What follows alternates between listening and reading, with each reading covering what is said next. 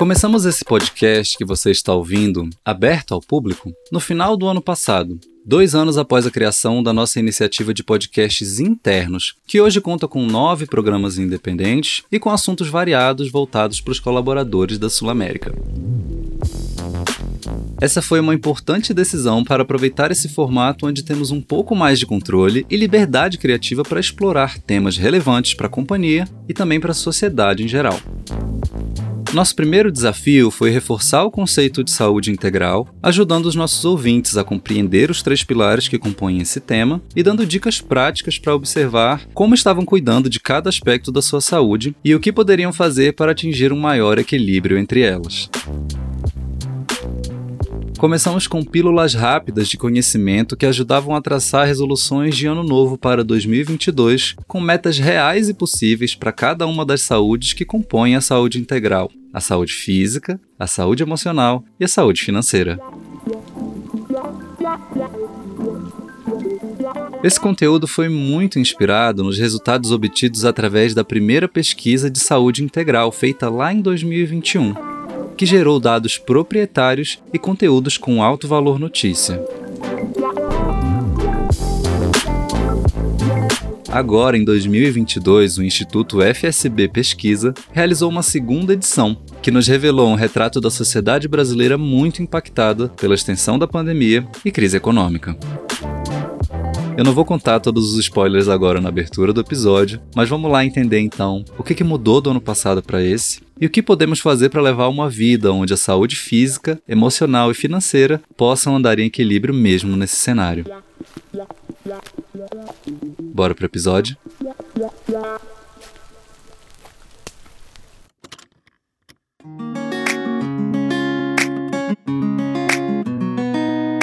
Olá, meus amores, tudo bem? Estamos de volta com o SulaCast, seu podcast de saúde integral aqui da Sul América. Eu sou o Marcos Vieira, eu sou um homem negro de pele clara, na casa dos 30 anos. Eu tenho cabelo cacheado, mas hoje ele está com tranças pretas e azuis, porque eu gosto de dar uma corzinha também. Uso barba, meus olhos são castanhos escuros. Estou usando um óculos de grau com armação azul escura. Estou vestindo uma camisa quadriculada, quase que uma festa junina aqui em novembro. No episódio de hoje eu estou com a Simone Cezena, que é diretora de marketing da Sul América, para falar sobre essa tão importante pesquisa que, como eu disse lá na abertura do episódio, complementa os primeiros episódios do nosso podcast lá do final do ano passado. Então, Simone, seja muito bem-vinda ao SulaCast. É um prazer receber você aqui nesse episódio. E para que os nossos ouvintes possam conhecê-la e reconhecer a sua voz, eu peço que você, por favor, se apresente, dizendo quem você é, fazendo uma audiodescrição assim como eu fiz, e contando um pouco mais do que você faz e como isso se relaciona com saúde integral. Oi, pessoal. Oi, Marcos. Para mim é uma honra estar aqui novamente no Sulacast, que eu acho que é incrível. Primeira voz de vocês, maravilhosa. é, e os conteúdos que vocês trazem aqui são muito legais pra gente mesmo. Todo mundo eu ouço direto. E eu lembro que assim, vai fazer dois anos que eu tô aqui na Sula. E quando eu cheguei, eu fiquei super impressionada. Até comentei com o Thiago uhum. na época, quando eu gravei com ele, assim, o cuidado, a curadoria de vocês é muito legal. Ah, obrigada. Então, vou fazer minha audiodescrição. Eu sou uma mulher branca. Meus cabelos, eles estão com luzes, mas estão por fazer tá? Sim. Então tá metade claro, metade escuro. Eu tô usando um óculos, não tô enxergando de longe. Estou sem maquiagem, inclusive, que foi uma das coisas que até perguntei também aqui se ia aparecer o, o meu vídeo. Porque uhum. para as mulheres eu acho que essa oportunidade que a gente tem do home office, eu acho que dá pra gente uma tranquilidade da gente se libertar um pouco Sim, das nossas maquiagens. Exato. Tô numa sala de fundo claro e tô com uma blusa cinza. Eu sou responsável aqui, junto com o time de marketing, por toda a parte de comunicação da Sul América, de uma marca, né, tão importante quanto a nossa Sula, de tantos anos, né, de mercado, que sempre passou e vem passando por um processo de transformação incrível. Essa marca, ela tem história para contar. E aqui, assim, Marcos, eu sou responsável então por toda a parte de eventos e live marketing que a gente fala. Uhum. Eu cuido também da parte de CRM, growth marketing, marketing institucional institucional, marketing de negócios, então tem bastante coisa aqui que a gente faz. E o nosso maior desafio aqui hoje é conseguir conectar, né, assim, fazer com que essa marca seja cada vez mais relevante na vida das pessoas e ser menos, vamos chamar assim, marqueteira uhum. e muito mais real, porque eu acho que as marcas elas estão nesse lugar hoje, né, de você conseguir de fato criar relações verdadeiras com as pessoas. Então, essa é a nossa missão aqui do time de marketing. Chique, é um desafio grande aí, mas que vocês com certeza estão fazendo de maneira maravilhosa.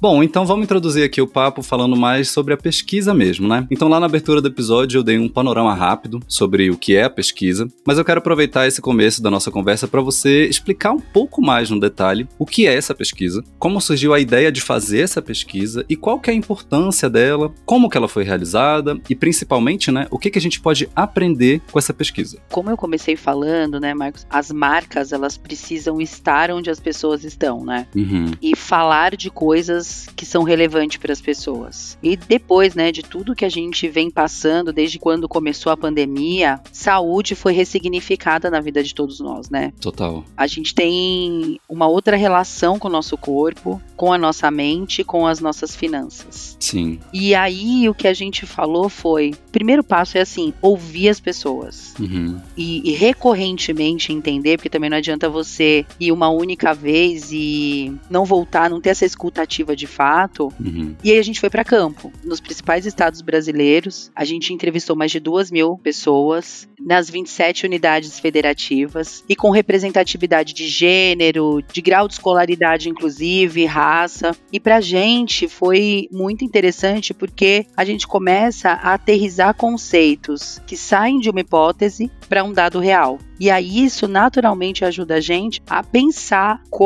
se comunicar, quais são os assuntos relevantes para as pessoas, a olhar para os nossos produtos, para os nossos serviços, para como a gente consegue estar tá muito mais preparado nessa relação e nessa construção de saúde integral, né? De você uhum. de fato conseguir ajudar as pessoas a tornar prático o cuidado da sua saúde física, emocional e financeira. Acho que a pandemia ela colocou todo mundo num estado de vulnerabilidade em relação a todos esses aspectos, né? Saúde física, financeira financeira e emocional. Algumas partes da população a gente sabe que foi mais afetada, mas é importante ter esse panorama mesmo, assim, não só para guiar os negócios, né, da companhia, enfim, mas para entender qual que é o cenário, né, que a gente está inserido hoje. Uma companhia como a Sul América, né, Marcos, nosso papel ele vai muito além dos nossos produtos e serviços. Sim. A gente vê o próprio Instituto Sul América, então você consegue trazer relevância para todas as esferas dos nossos negócios e com todas as esferas de fato de todos os nossos stakeholders. Uhum. Então essa pesquisa ela foi tão interessante, Marcos, que assim, a gente conseguiu muito espaço na mídia, muitos veículos usaram a nossa pesquisa como fonte de informação para poder trazer informação para a população de fato de qual era o estágio que a gente estava de preocupação nas três esferas da saúde. Uhum. Aí uma curiosidade mesmo, Marcos, é assim, tudo na área de marketing ele é planejamento, né? Ele é planejado. Sim. Então, em todo o nosso posicionamento que a gente conduziu aqui, toda a nossa metodologia para construção e entrega do saúde integral, a gente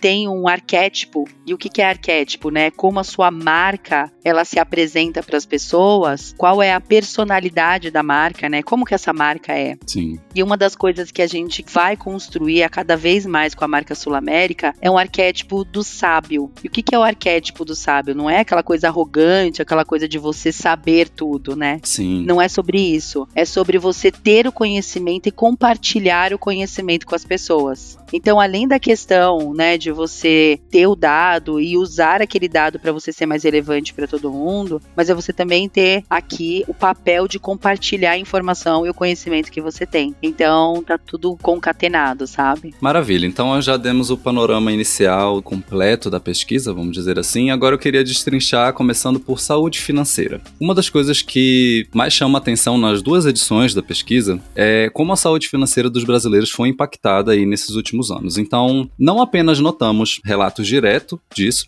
como também vimos uma queda no número de participantes que possuem plano de saúde, seguro de vida e previdência privada. Então, a saúde financeira ela realmente se tornou a principal preocupação e é a que tem maior percepção de desequilíbrio hoje em dia em todos os gêneros, gerações e classes sociais, certo? Então, eu queria saber quais outros dados a pesquisa nos revela sobre saúde financeira dos entrevistados. Quando a gente fala de saúde financeira, a gente está falando também muito sobre planejamento financeiro, uhum. sobre educação financeira, né, Marcos? Sim. E a gente sabe que o Brasil, geograficamente, ele é muito diferente. Sim. Se você comparar, né, o Sul com o Nordeste, com o Sudeste, com o Centro-Oeste, a gente fala de realidades muito diferentes, né? Nosso país é muito grande. Uhum. E aí, quando você fala sobre educação financeira, sobre planejamento financeiro, financeiro, isso é um desafio pra gente. Sim. Eu trabalhei, Marcos, 17 anos no mercado financeiro. Nossa. E lá a gente já falava do nosso papel como entidade financeira na educação financeira. Uhum. E a gente estava muito no início ainda desse propósito, sabe? Porque realmente ele é muito a longo prazo. E aí isso a gente viu muito demonstrado de fato na pesquisa, como você está falando. Uhum. Então, 47% das pessoas que foram entrevistadas afirmaram que de fato as finanças finanças são a maior preocupação no momento, né? Uhum. E 32% afirmam que possuem gastos maiores do que a renda. Jesus. Exato. Sendo os brasileiros da geração X aqueles com menos recurso financeiro sobrando. Então, quer dizer, 32% das pessoas gastam mais do que elas ganham. Então, você imagina isso no tempo. Quais são os impactos que você tem? Sim. 71% de todas as pessoas que conversaram com a gente afirmam que estão preocupados com a saúde financeira. Sim. 62% afirmam que pensam mais antes de gastar o dinheiro. Então, quer dizer, uma das coisas que você começou falando, né, Marcos, é assim, todo mundo não passou a mesma pandemia. Uhum, sim. Você pega o microempreendedor que de repente teve que de fato ficar em casa e que ele não tinha uma reserva. Sim. Então você se imagina nessa condição. Isso faz com que você ressignifique de fato a sua relação com o dinheiro. Uhum. Então essa preocupação ela vem muito forte realmente na cabeça das pessoas e vem como em ação. Talvez a gente esteja no momento de cada vez mais ajudar as pessoas a se planejarem financeiramente. Não é nem só sobre você ter dinheiro no mercado ou você ter a escassez do dinheiro no mercado. Uhum. É sobre você olhar para o seu planejamento financeiro e trabalhar as ferramentas corretas, né? Sim. Essa questão do planejamento financeiro e a própria cultura de educação financeira é algo que no Brasil não é muito forte, né? A gente não tem uma cultura de educação financeira muito forte. Mesmo dentro das regiões, assim, a gente tem uma disparidade grande, né, de realidades financeiras e coisas relacionadas a isso. E aí tudo é a questão do momento e do interesse das pessoas também, né? Uhum. Pós-pandemia, então a pesquisa aponta pra gente que mesmo que a gente ainda não tenha essa educação, mas isso despertou em 44% das pessoas que responderam à pesquisa pra gente o interesse em buscar orientações sobre como usar o dinheiro. Uhum. Um comportamento que no passado você não ouvia falar muito sobre isso. Acho que na prática muitas pessoas devem ter sentido essa necessidade, né? Tipo, caramba, olha o caos que a gente tá, eu preciso dar um jeito nisso aqui. Como que eu posso fazer meu dinheiro render? Como ele pode trabalhar por mim? Não falando de investimentos, tá? Mas falando de como utilizar utilizar o dinheiro para coisas básicas, que a gente sabe que muitas pessoas do Brasil ainda enxergam seu dinheiro dessa forma, infelizmente não tem como pensar além da sobrevivência, mas também outras realidades diferentes, como elas conseguem olhar para o seu dinheiro de maneira diferente, né? E você sabe que quando a gente fala, né, sobre educação financeira,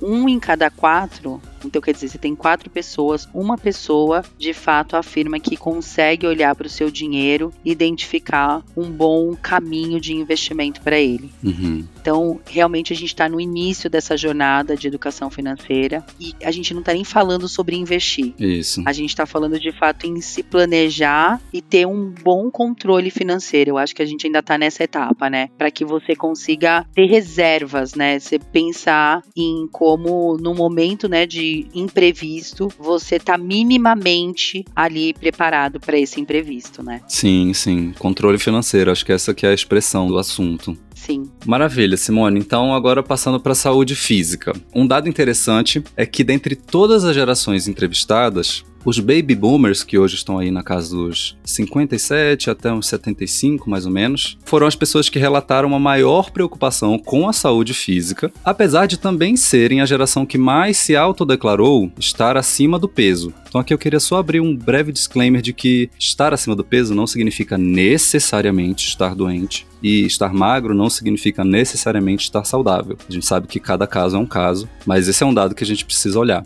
De qualquer forma, eles também possuem maior acesso aos planos de saúde, seguro de vida e previdência privada, e em sua maioria dizem estar cuidando mais ou muito mais da sua saúde do que durante a pandemia. Então, eu queria saber se você acredita que esse dado pode ter se revelado dessa forma por esse grupo já possuírem maior estabilidade financeira, né? Aliado ao fato também de serem parte desse grupo de risco durante a pandemia. Você acha que isso influenciou nesse dado? Esse momento da vida da gente, né, quando você olha para a jornada, acho que as preocupações elas são diferentes, né? Você acaba tendo um trabalho, né, do planejamento, como a gente estava falando, né, sobre o planejamento financeiro, olhando para essa questão financeira, né, de você estar tá um pouco mais estável financeiramente. Uhum. E o ponto aqui que a gente debateu bastante, sim, a gente está falando também de uma geração que era um grupo de risco durante a pandemia. Então, a preocupação com a saúde física, ela era algo que era real, uhum. em função de todos os agravos que a gente via de algo tão não conhecido por todo mundo, né? A gente não tinha conhecimento, não sabia como reagir. Então, acho que essa preocupação ela foi muito, muito forte, né? Uhum. Mas eu acho que quando a gente olha, né, e aí indo para uma questão até independente da geração, mas a gente viu na pesquisa que de 6 em cada 10 brasileiros afirmam que agora estão cuidando mais da saúde do bem-estar uhum. do que inclusive durante a pandemia. Sim, sim. Então quer dizer, você vê que ficou um legado de fato pós-pandêmico, né? Eu acho que a gente está muito mais alerta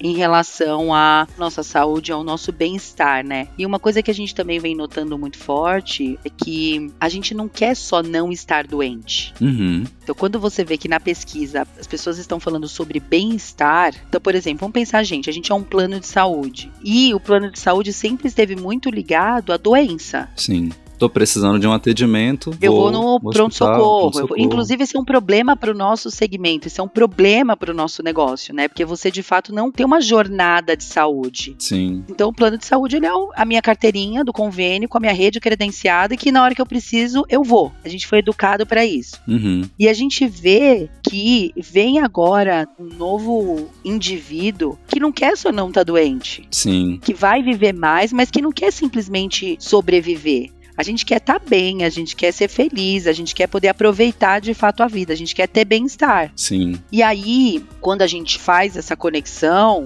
isso passa por a gente não simplesmente tratar a doença. Uhum. E você de fato se cuidar, em você de fato olhar para sua saúde, você de fato fazer seus exames recorrentemente, de você olhar para sua mente, porque a gente sabe que tá tudo conectado. Então, a gente vê que sim, nos baby boomers a gente tem essa maior preocupação e esse, de fato, esse maior preparo, mas a gente vê que a saúde foi ressignificada de uma maneira geral para todo mundo, né? Sim. Acho que dá até para fazer um paralelo com o que a gente estava falando sobre culturalmente no Brasil a questão do controle financeiro, da educação financeira não ser muito forte, assim como esse olhar não sistêmico para nossa saúde, vamos dizer assim, também não é muito forte, né? A gente historicamente falando, culturalmente falando, a gente realmente não tem essa preocupação tão forte de cuidar cuidar da saúde de maneira constante, de maneira integral e tal. Mesmo no sistema único de saúde, ou enfim, no, em saúde suplementar, complementar, são pouquíssimas as pessoas que têm essa visão holística e integral e constante para a saúde, né? É sempre assim: quando eu estou doente, vou ao hospital. E né, lá na saúde financeira,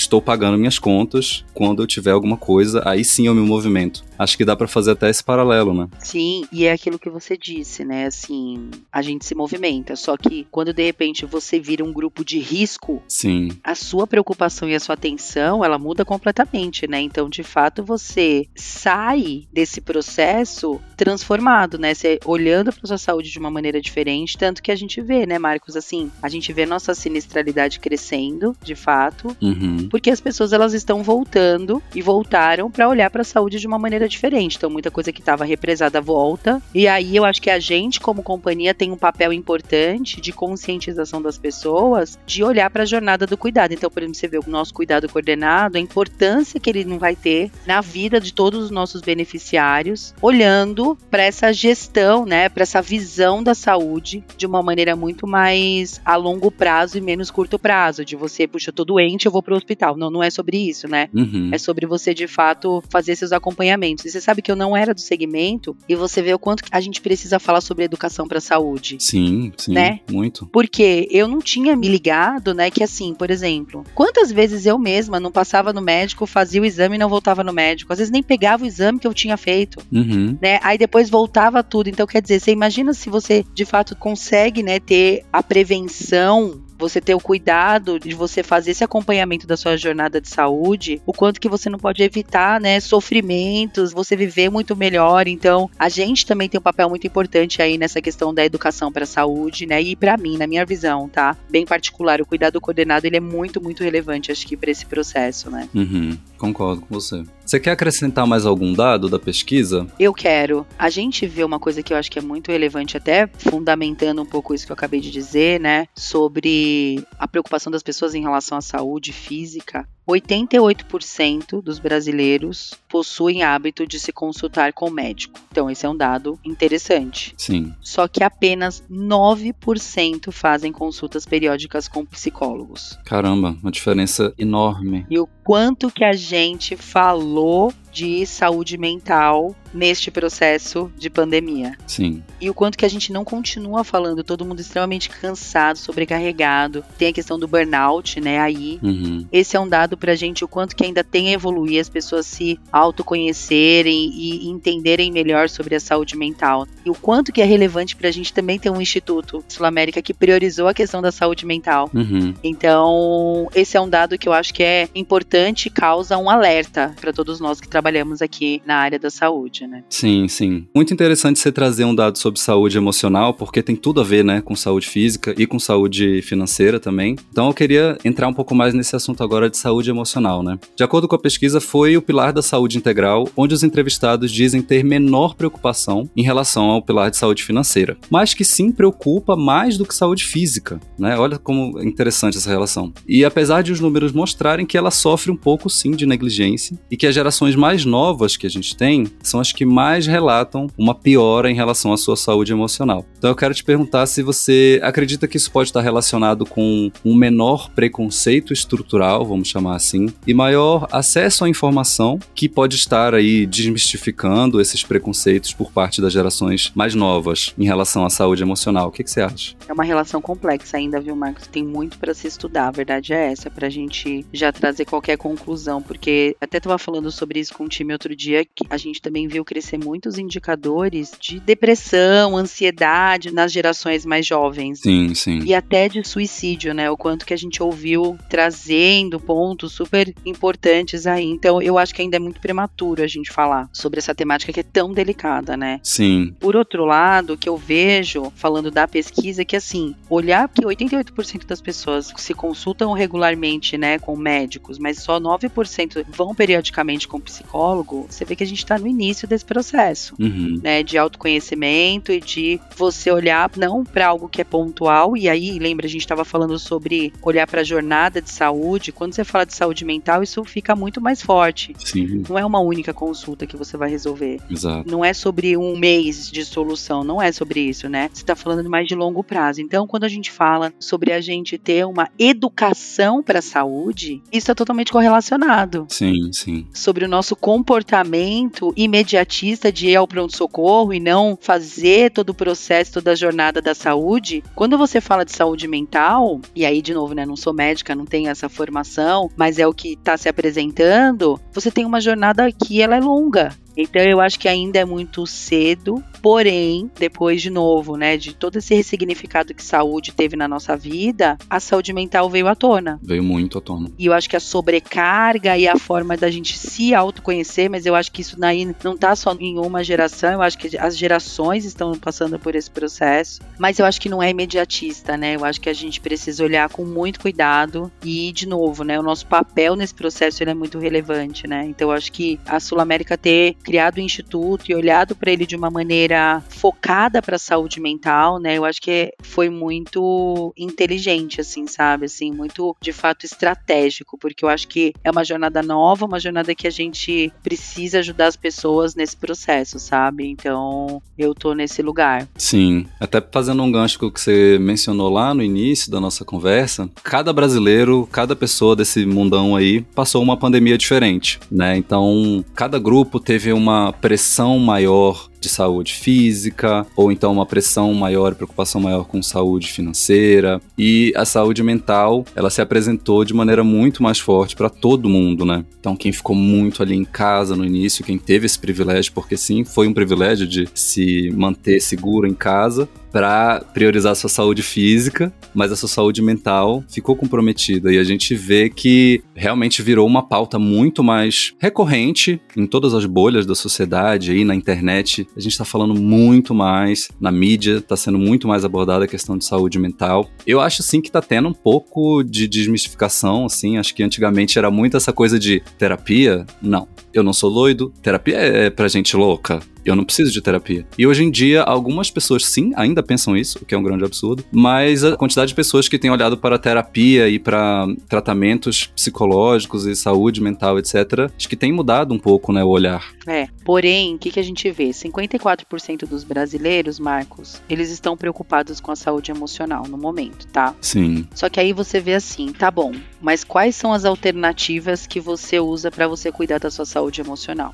A gente vê que, por exemplo, meditação, medicação e psicólogo, eles estão ali em torno de 15 a 10% do público. Uhum. Mas a gente ainda tem ações que a gente sabe que têm os seus benefícios, mas que elas acabam sendo paliativas, né? Então 60% declaram ouvir música. Sim. E 45% a questão da religiosidade, que eu acho importante, né? Na minha visão, acho que todas têm um papel, só que você vê que ainda, por exemplo, a consulta com psicólogos representa 10%. Uhum. E aí a gente sabe que a gente tem graduação da doença efetivamente. Então, você vê que a gente tem uma jornada, né? E é o que você trouxe, né? Que é uma jornada de vários estágios para a gente conseguir estar tá muito mais maduro, para ter muito mais informação sobre o tema e os vários Brasis dentro do nosso próprio Brasil. Sim, vários e vários. Exato. Então, quer dizer, o que torna complexo, Bastante. né? Então, por isso que eu acho que é muito importante, de novo, essa pesquisa. Essa pesquisa traz pra gente dados que ajudam a gente a ir fazendo essas combinações e até entendendo onde a gente foca, quais são as prioridades que a gente tem, como a gente olha para isso de uma maneira né, importante. Exemplo, você vê a telemedicina. Uhum. Gente, a telemedicina é fantástica. E quando você fala de terapias, né, de mais longo prazo e principalmente o psicólogo na tela, gente, é muito interessante. A gente ter essa possibilidade, assim, é muito importante, sabe? Assim, quanto mais a gente conseguir, então aqui o nosso papel de popularizar, de ajudar as pessoas a se engajarem, propagar isso isso e essa facilidade, né, que o digital traz nesse sentido. E de novo, né, o digital não sendo uma substituição das relações físicas, mas a complementariedade, né? Sim. A pesquisa vai ajudando a gente, sabe, a encontrar esses caminhos e essas possibilidades. Sim. É interessante pensar também nesses recortes de vários Brasis dentro do nosso Brasil que você mencionou e como a abordagem sobre cada tema pode ser diferente dentro de cada um, né? Então, não adianta a gente falar sobre saúde mental e psicólogo na tela para uma população que em algum momento pode não ter nem acesso, não só disponibilidade da informação, mas disponibilidade mesmo técnica, né, de ter uma internet em casa, de poder fazer isso, de ter tempo livre, de ter dinheiro para investir e tal. Então é realmente muito complexo, né, todos esses assuntos se conversando assim. Não muito. E como a gente faz para a gente conseguir encontrar o gatilho certo para o público certo, né? Eu acho que é sobre isso, né, da gente chegar nesse lugar e aí tem um trabalho grande, né, de segmentação, Uhum. Tanto que você vê, o que é muito mais democrático é você ouvir música. Uhum. Esse é um caminho pelo qual eu posso seguir para me sentir melhor.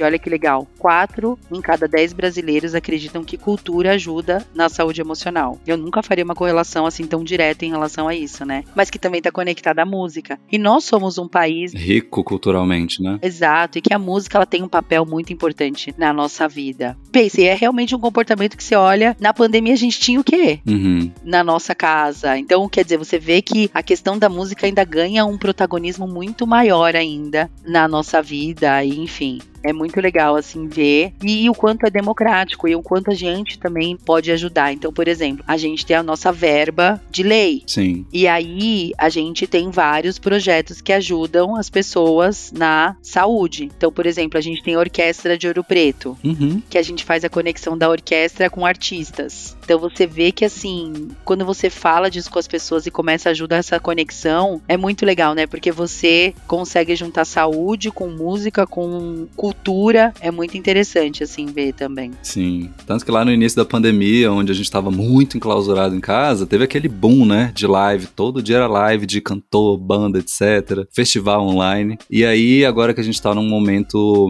onde a pandemia está num estágio diferente, assim, a gente vê a volta dos festivais de música, de muito show, de muita coisa acontecendo. E a gente vê, assim, uma procura grande, né? As pessoas estavam realmente com essa necessidade acumulada, vamos dizer assim, né? E como as pessoas procuram procuram isso muito nesse intuito de saúde mental, de esparecer, de bem-estar, de se divertir e tal. É. Por outro lado, é o que você falou, né? Vamos lembrar, né, do nosso início, a gente começou falando sobre saúde financeira. Uhum. Saúde financeira é uma questão, né? E aí quando você olha, tá, então o que que eu vou fazer? Se cultura é importante, lazer é importante para mim, para eu estar mentalmente melhor, mas como fica a questão dos gastos, né? E a gente vê que de fato as pessoas, elas declararam na pesquisa que elas vão gastar gastar menos com cultura e lazer uhum. por uma questão de prioridade mesmo, né, financeira. E aí a gente vê que praticamente um terço das pessoas afirmam que estão menos dispostos a frequentar cinemas, teatros, museus e o próprio lazer nos últimos 12 meses. Então, quer dizer, porque é uma questão de prioridade, né? Você está olhando para suas finanças e colocando ali o que de fato é sua prioridade. Sim, sim. Então, aí você começa a olhar um pouco também um desequilíbrio, né? Então, o quanto é importante, né, a gente conseguir ajudar a sociedade, o papel, né, de todas as empresas nesse processo realmente, para a gente fazer todo mundo ficar melhor, né? A verdade é essa. Sim, é um cenário cheio de poréns, né? As pessoas realmente estão preocupadas com saúde mental. Porém, elas também estão preocupadas com saúde financeira. Porém, Porém, não é a única preocupação, também tem a saúde mental, só que, porém,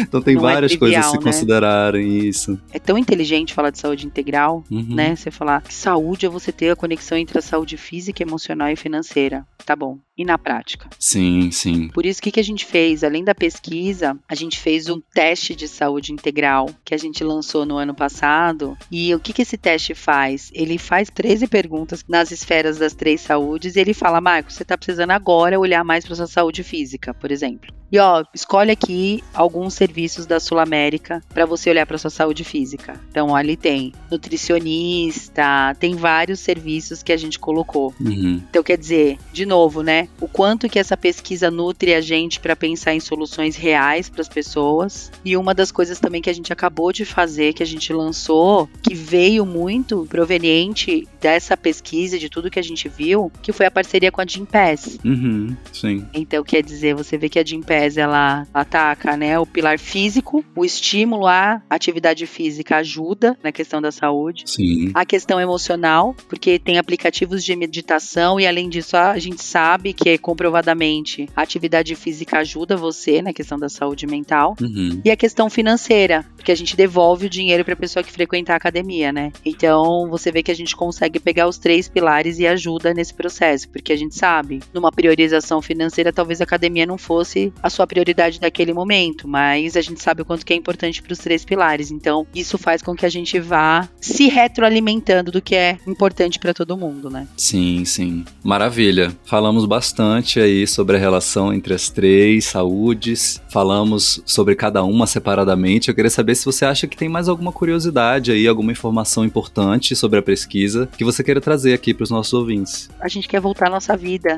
e a gente vê que 36% dos brasileiros dizem que já estão em situações de vida próxima aos que tinham antes da pandemia uhum. e que existe expectativa do retorno, né, de a gente conseguir de fato estar tá mais tranquilo em relação a voltar com a nossa condição, que obviamente, né, foi ressignificada. Então a gente mesmo, né, Marcos, está aqui fazendo essa gravação cada um da sua casa. Uhum. É muito legal porque a gente fica com os benefícios de fato, né, de tudo isso que a gente passou, mas a gente quer viver, uhum. né? Então eu acho que tá todo mundo nessa expectativa e a pesquisa comprova isso pra gente, traz de fato essa informação do quanto que tá todo mundo afim de viver, de cuidar da sua saúde, de cuidar do seu bem-estar. E a Sul América tem que estar tá aí para ajudar e apoiar todo mundo nesse processo. Sim, sim, com certeza. Muito bom, Simone. Eu adorei conversar sobre esse assunto, assim, sobre essa pesquisa, cada um dos aspectos relacionados uns aos outros e tal. Como você falou, é realmente muito complexo, mas é interessante a gente pensar sobre isso. Então eu deixo aqui o convite, se você que ouviu aí quiser saber mais, ler a pesquisa na íntegra, a gente vai deixar o link aqui na descrição. Você pode acessar lá, ler com mais calma, ver o que dali você pode tirar, enfim. Muito legal, Marcos. E assim, galera, eu acho que como a gente aqui da área de marketing usa muito essa ferramenta para pensar em como tornar as nossas comunicações mais relevantes, eu acho que isso ajuda para todo mundo, né, que trabalha com saúde, que tem interesse ou para você mesmo, ou para criar produto, pensar no melhor atendimento, conteúdo, informação. Eu acho que é uma fonte muito rica pra gente mesmo, sabe, Marco? Sim, sim. A gente tá super à disposição e mais do que isso, assim, quem tiver sugestões, pode procurar aqui o time de marketing ou mesmo dúvidas sobre a pesquisa que a gente está super à disposição, tá? Muito bom, Simone. Agora a gente chegou no nosso momento de indicações culturais, onde a gente dá dicas aqui para que o tema continue aí a ser estudado e que a conversa possa se estender nos círculos sociais dos nossos ouvintes, etc. Então, quer deixar alguma dica cultural para os nossos ouvintes? Super quero, inclusive conectando com um dos nossos patrocínios, que eu sou fã número um de carteirinha, que é a Orquestra de Ouro Preto, que a gente vai ter agora no mês de dezembro, as nossas sections, que a gente chama, Sim. e que a gente vai fazer uma transmissão de todos os conteúdos da orquestra, que vai ser demais. Então fiquem atentos que a gente vai divulgar em todos os nossos canais internos, nas nossas redes sociais, no nosso site, a nossa Orquestra de Ouro Preto, que vai vir com vários artistas. E já que a gente está falando sobre bem-estar e sobre saúde, sobre o quanto que a cultura e a música são importantes pra gente, eu super indico aí as nossas sessions. Maravilha, dica boa, viu? Eu já assisti, tiveram uns artistas muito legais esse ano. Ansioso aí pro que, que vai vir, então. Muito legal. Ó, e vai ser muito diferente também, viu? Ah, é? Nossa, ansioso. Surpresa.